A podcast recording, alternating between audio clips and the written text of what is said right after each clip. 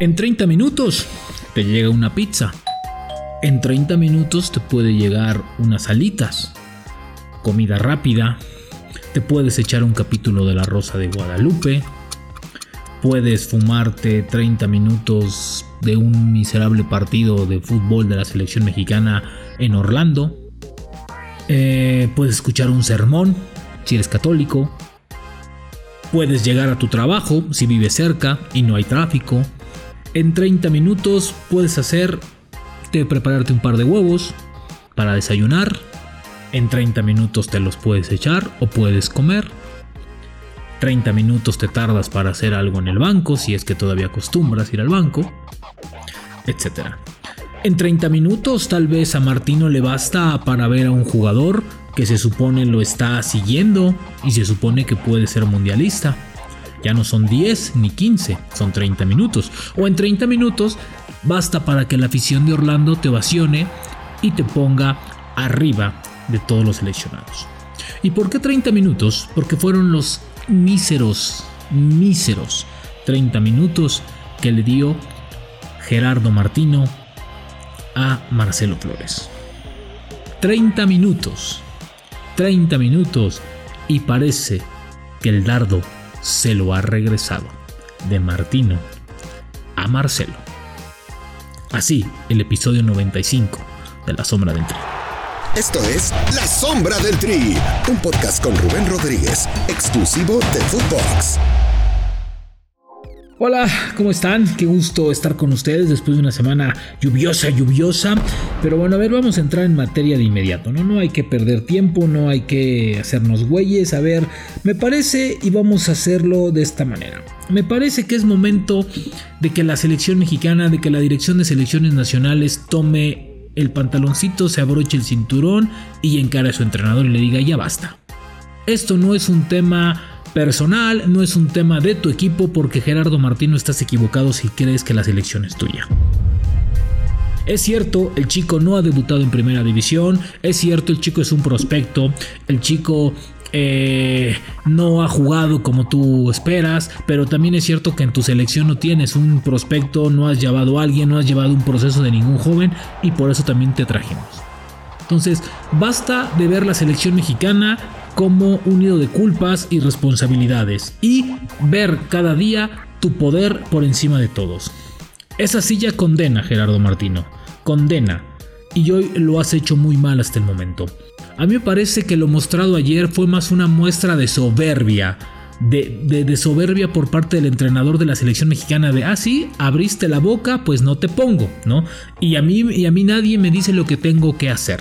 ¿Por qué? Porque es increíble. Ahora dijeras, vimos el primer tiempo y dijeras, ah, ok, no, jugaron maravilloso, ¿no? Pues ¿dónde lo van a meter? La realidad es que este equipo de nueva cuenta, como todos los que ha dirigido Martino en el año y medio, este le falta trabajo, le falta entendimiento, no sabían qué hacer, le falta un valor extra, ¿no? Que es esta parte de picardía, de, hacer las cosas de, por actitud, por cosas que se encuentren dentro de la cancha.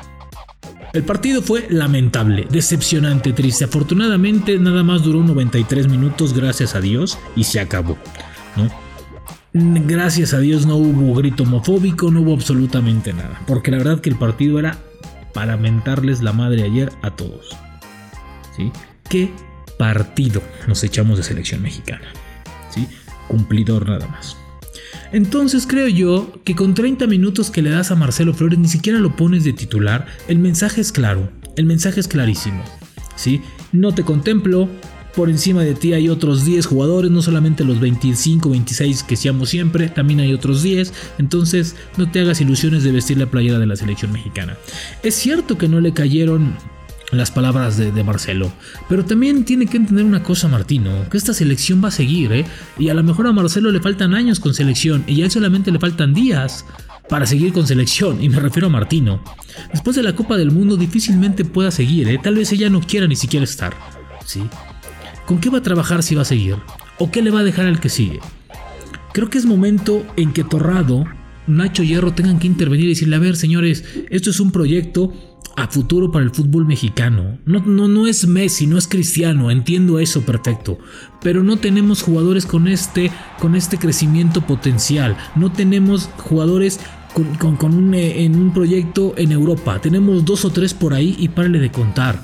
Y si queremos cambiar la tesitura y la manera de competir en el fútbol mexicano, tenemos que tener más jugadores de estos en el viejo continente, donde se juega el mejor fútbol. Entonces, Creo que es momento de decirle a Martino, a ver, deja de berrinchitos, déjate de caprichitos absurdos, ¿sí? Y déjate de cositas, ¿sí? Está bien, no lo lleves, pero no nos vamos a permitir que nos eches a perder o que este jugador se vaya con Canadá porque simple hecho a ti no te gustó cómo se manejó, cómo lo, cómo lo, cómo lo dirigió el papá, ¿no? Cómo le dijo el representante que hablara y, lo, y cómo se expresó, ¿no? ¿Por qué? Porque para ti esta parte tiene, ¿no? Ahora, ¿realmente Martino ha hecho las cosas también como para que se le tenga que, avalar absolutamente todo? Para mí hoy sigue con calificación reprobatoria y a lo mejor de panzazo 6, porque me parece que no ha hecho absolutamente nada con el palmarés que llegó y con la intención que llegó y cómo llegó. El técnico mejor pagado en la historia de selección mexicana no ha dado absolutamente nada más de lo que han dado los demás. Es más, yo creo que ha dado hasta menos. Tienen déficit futbolístico esta selección. Está en verdaderamente ensimismado en la soberbia de es mi equipo y yo mando y aquí mando yo. ¿Sí? A ver, no estoy diciendo que tampoco le pongas un pedestal, ya me lo pongas y le pongas la figura y le des la 10, no, pero dale la oportunidad de competir simplemente. 30 minutos, en 30 minutos pides una pizza, güey, a ver, por el amor de Dios, ¿en qué cabeza cabe? A ver, y ni me venga a decir el discurso, es que fue presión, es que vamos a ver cómo se maneja la presión, un partido de presión en Estados Unidos con los paisanos apoyando, donde lo ovacionan, es de verdad que siente presión, este güey compite en el Arsenal, en la Premier League, por el amor de Dios, ¿sí? Y hoy me vienen a decir que, que, que, que la presión y que esta parte creo, creo que lo de ayer fue de nueva cuenta un, recado y un dardo. O le rezaron el dado a Marcelo y en mi equipo mando yo, en mi selección mando yo. El gran problema es, es que no es su selección. Y que la silla lo está volviendo loco.